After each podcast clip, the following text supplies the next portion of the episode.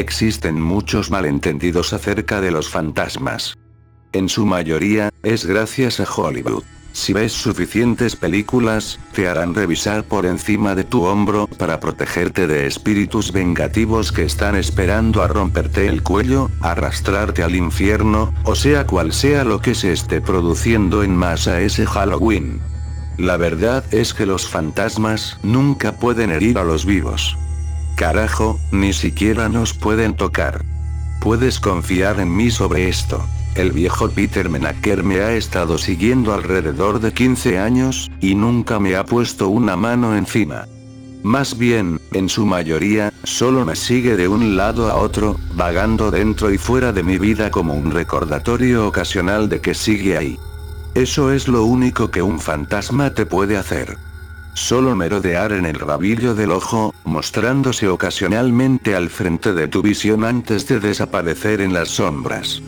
Nadie más es capaz de verlos o escucharlos, así que eventualmente solo aprendes a vivir con ello. Eso es lo que yo he hecho, al menos.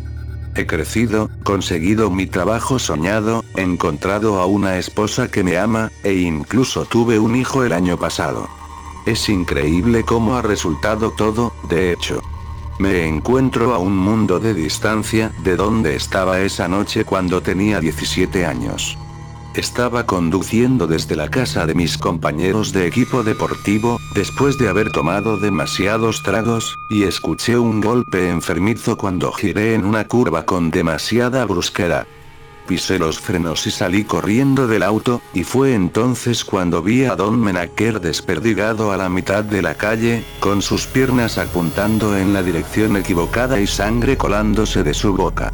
Me pidió que llamara a una ambulancia, pero solo con verlo estaba seguro de que no sobreviviría antes de que llegaran. Y tuve razón, pero no me quedé para averiguarlo. Obviamente, no estoy orgulloso de lo que hice. No pasa un solo día en el que no me arrepienta de ello, en el que no me odie por lo que hice.